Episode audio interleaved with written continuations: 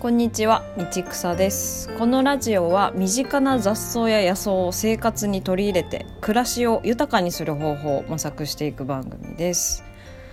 えーっと今日はまず最初にお知らせがあります。えーこの度道草をハムが農系ポッドキャストに仲間入りしました。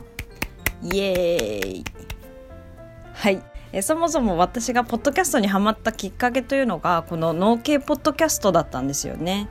農系の農とは農業の農のことなんですけれども、まあ、その中でも「農家の種」という超有名番組まあ2020年度には Spotify ネクストクリエイター賞もあの受賞された番組でもありますね。を聞き始めたのが私がポッドキャストにハマったきっかけでした。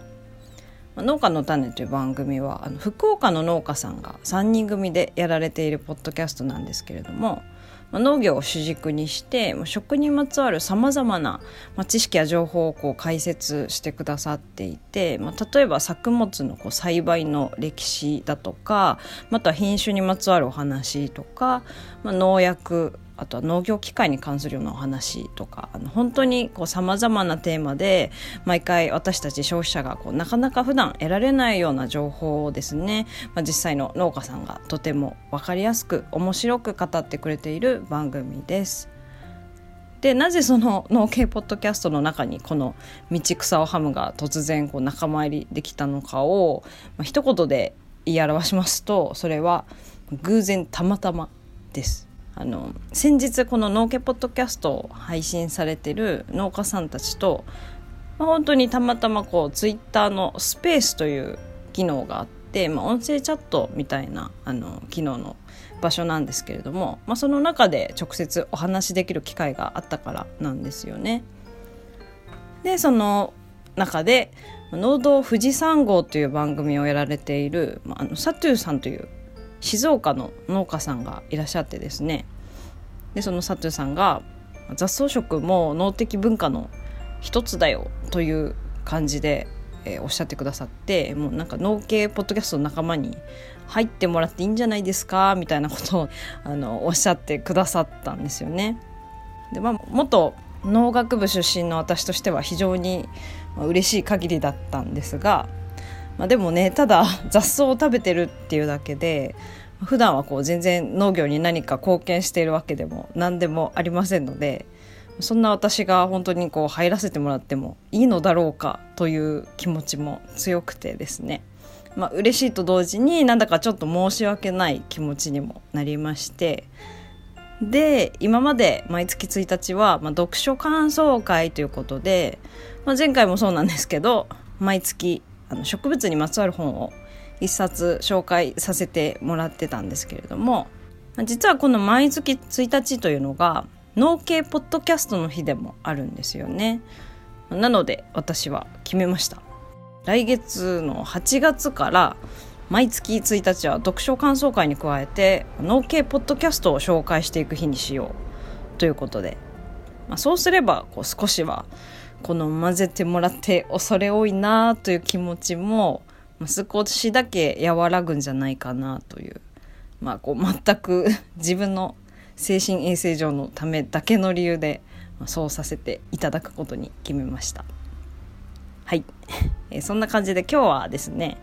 ま、そもそもなんで私は道草、まあ、雑草を食べるようになったのかというお話をさせていただこうと思います。えこれは先ほどの農道富士山号の佐藤さんがご質問してくださった内容の話で、まあ、そういえばそのあたりちゃんとお話できてなかったなと思ったのでまあいい機会ですしちょっとここで簡単にご説明させていただこうと思いました。まあ、理由は結構単純ですね。まあ、何かというと植物をよりよく知るためですね。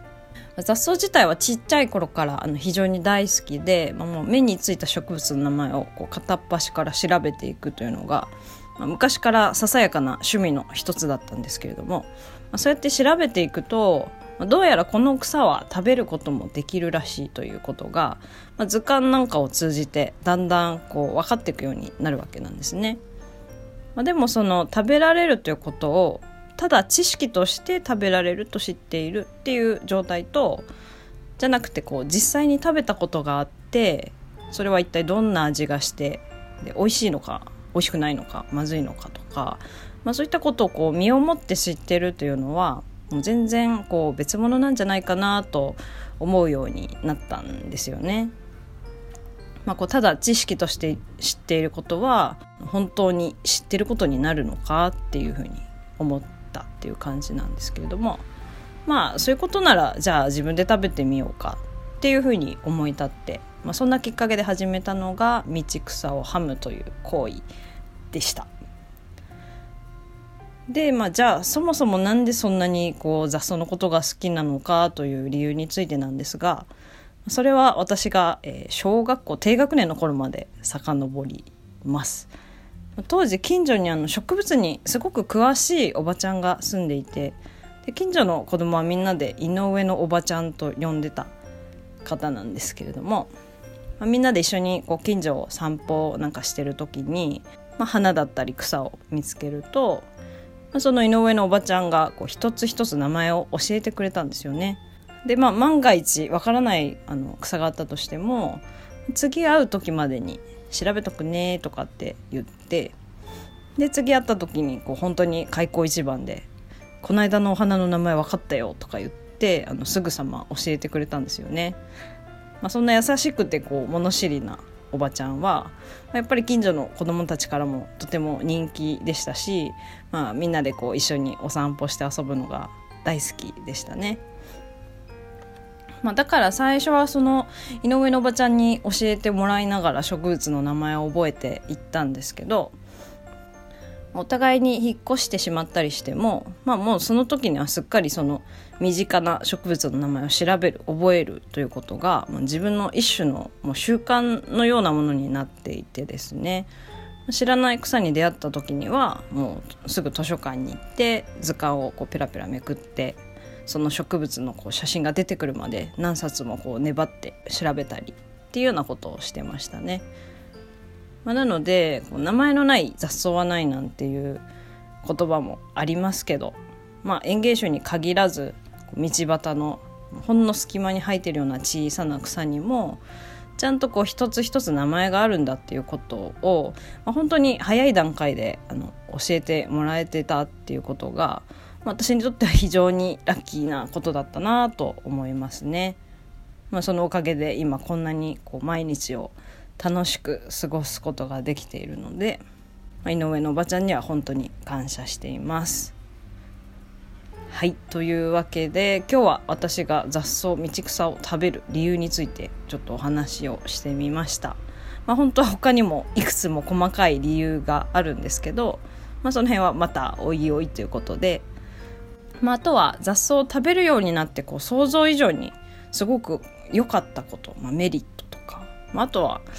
どっちかっていうとあんまりこれはよろしくないななんて思ったりすることもこうそれぞれいろいろありますので、まあ、その辺りなんかは次回ぜひお話しできればいいかなと思っています。